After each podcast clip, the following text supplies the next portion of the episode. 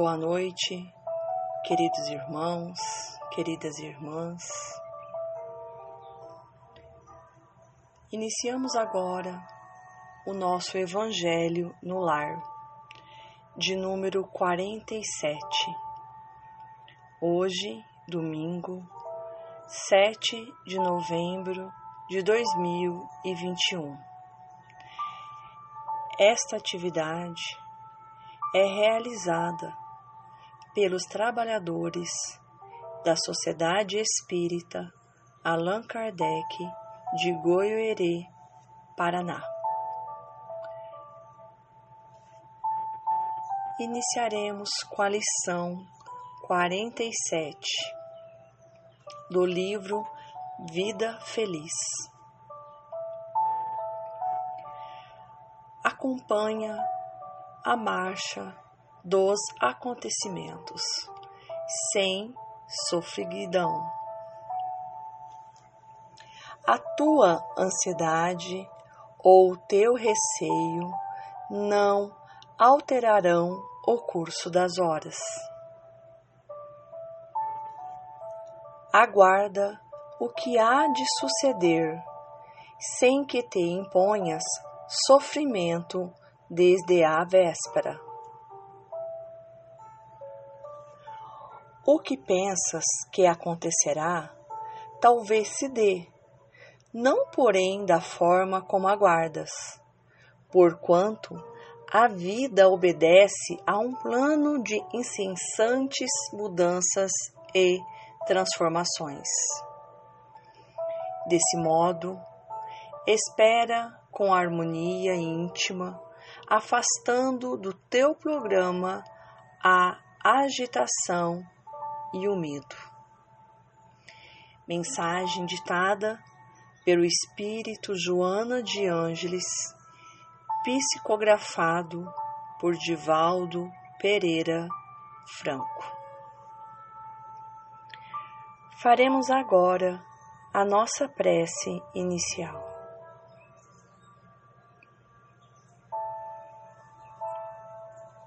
Deus, nosso Pai, Criador de tudo e de todos, nós te agradecemos, Pai misericordioso, por esta oportunidade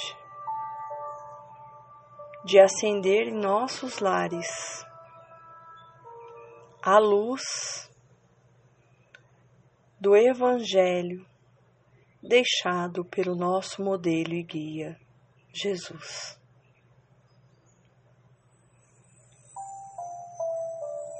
Por essa luz, podemos cada um de nós caminhar com segurança.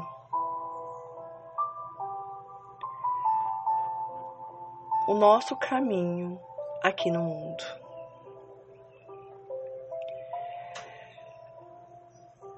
Nós somos agradecidos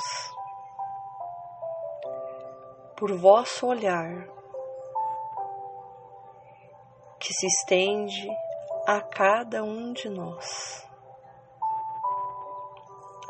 Somos agradecidos por nossos benfeitores. Esses espíritos trabalhadores no bem que aceitaram estar com cada um de nós, respeitando o nosso livre-arbítrio e nos intuindo a esperança, a justiça, o amor e a caridade. Somos agradecidos pelos nossos irmãos desencarnados que chegam aos nossos lares para como a cada um de nós aprender e iluminar-se. Se conosco, Pai eterno,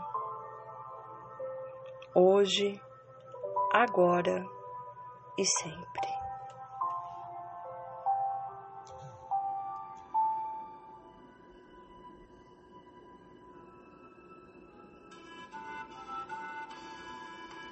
Faremos agora a leitura do livro Vinha de Luz, pelo Espírito Emmanuel, através da psicografia de Francisco Cândido Xavier. Capítulo 25 Apliquemo-nos e os nossos aprendam também a aplicar-se às boas obras nas coisas necessárias para que não sejam infrutuosos. Paulo, Tito, capítulo 3, versículo 14. É preciso crer na bondade, todavia, é indispensável movimentarmos-nos com ela no serviço de elevação é necessário guardar a fé. Contudo, se não a testemunhamos nos trabalhos de cada dia, permaneceremos na velha superfície do palavrório. Claro que todos devemos aprender o caminho da iluminação. Entretanto, se não nos dispomos a palmilhá-lo, não passaremos da atitude verbalista. Há no Espiritismo cristão palpitantes problemas para os discípulos de todas as situações. É muito importante o conhecimento do bem, mas que não esqueçamos as boas obras. É justo se nos dilate a esperança diante do futuro à frente da sublimidade dos outros mundos em glorioso porvir. Mas não ouvidemos os pequeninos deveres da hora que passa. De outro modo, seríamos legiões de servidores incapazes de trabalhar, belas figuras na vitrina das ideias, sem qualquer valor na vida prática.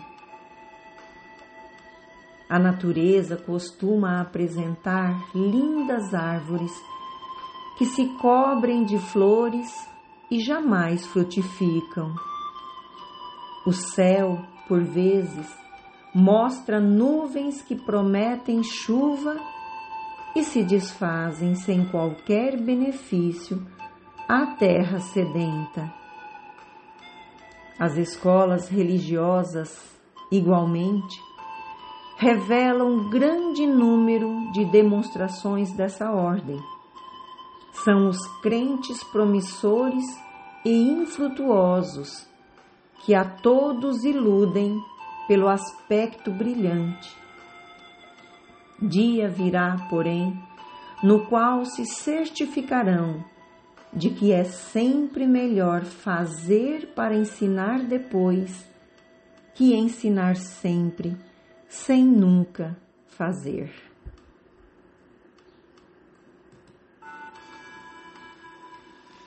Queridos amigos, nesta lição, o benfeitor Emmanuel, mais uma vez, vem nos falar, vem nos alertar sobre um equívoco bastante comum que nós, espíritos encarnados, ainda cometemos.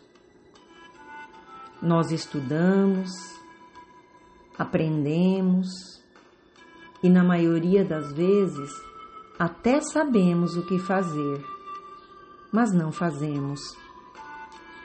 Temos um discurso bastante eloquente, mas na prática deixamos muito a desejar. Temos consciência da verdade, do caminho a seguir, porém, quase nunca nos dispomos a percorrê-lo.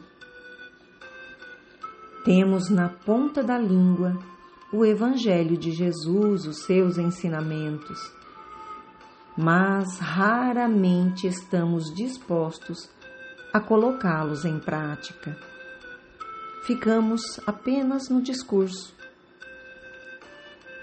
Somos qual árvores, conforme diz Emmanuel, que se cobrem de flores, mas não produzem frutos.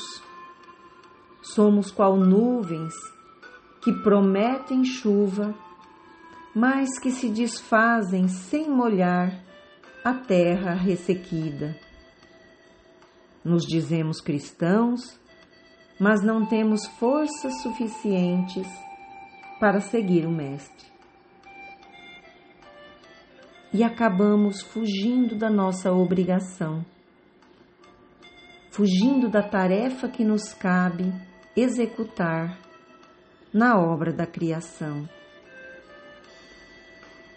O apóstolo Tiago disse que a fé sem obras é morta.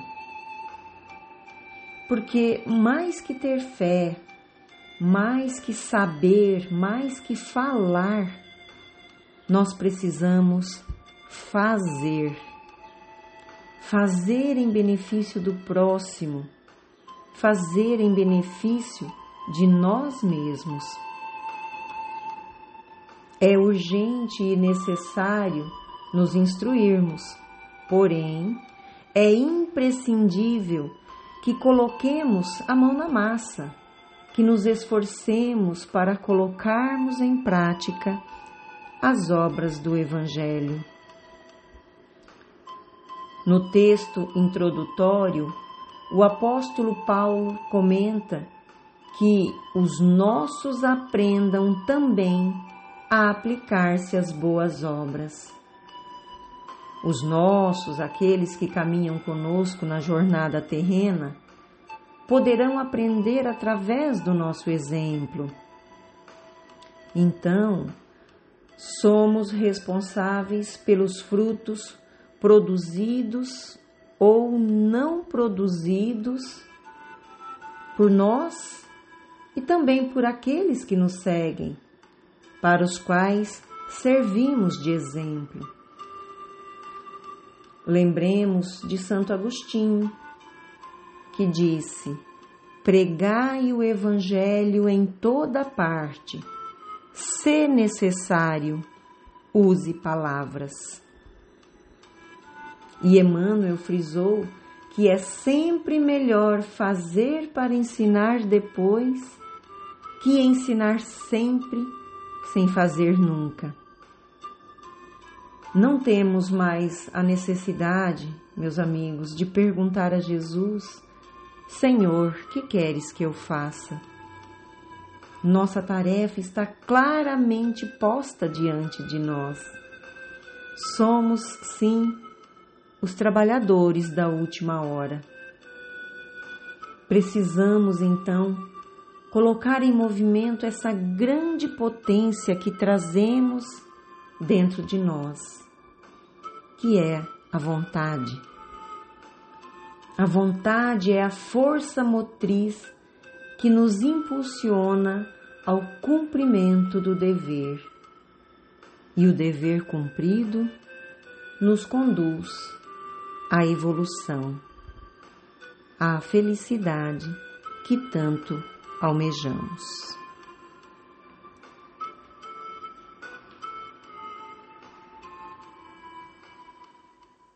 Vamos orar. Jesus, mestre e amigo, no encerramento de mais esta atividade da Sociedade Espírita Allan Kardec, recordamos de teu amparo e auxílio misericordioso na concretização de nossos trabalhos, para que possamos superar as nossas limitações e o comodismo, dispondo-nos sempre ao trabalho no bem. Que o teu exemplo possa povoar nossas mentes a todo instante, lembrando-nos de teu Evangelho de luz, a iluminar nossos pensamentos e incitar-nos à vitória sobre nós mesmos, sobrepujando o orgulho e o egoísmo, que nos faz crer erroneamente que somos melhores que o próximo e até falseando nossa visão sobre a atual condição evolutiva que apresentamos.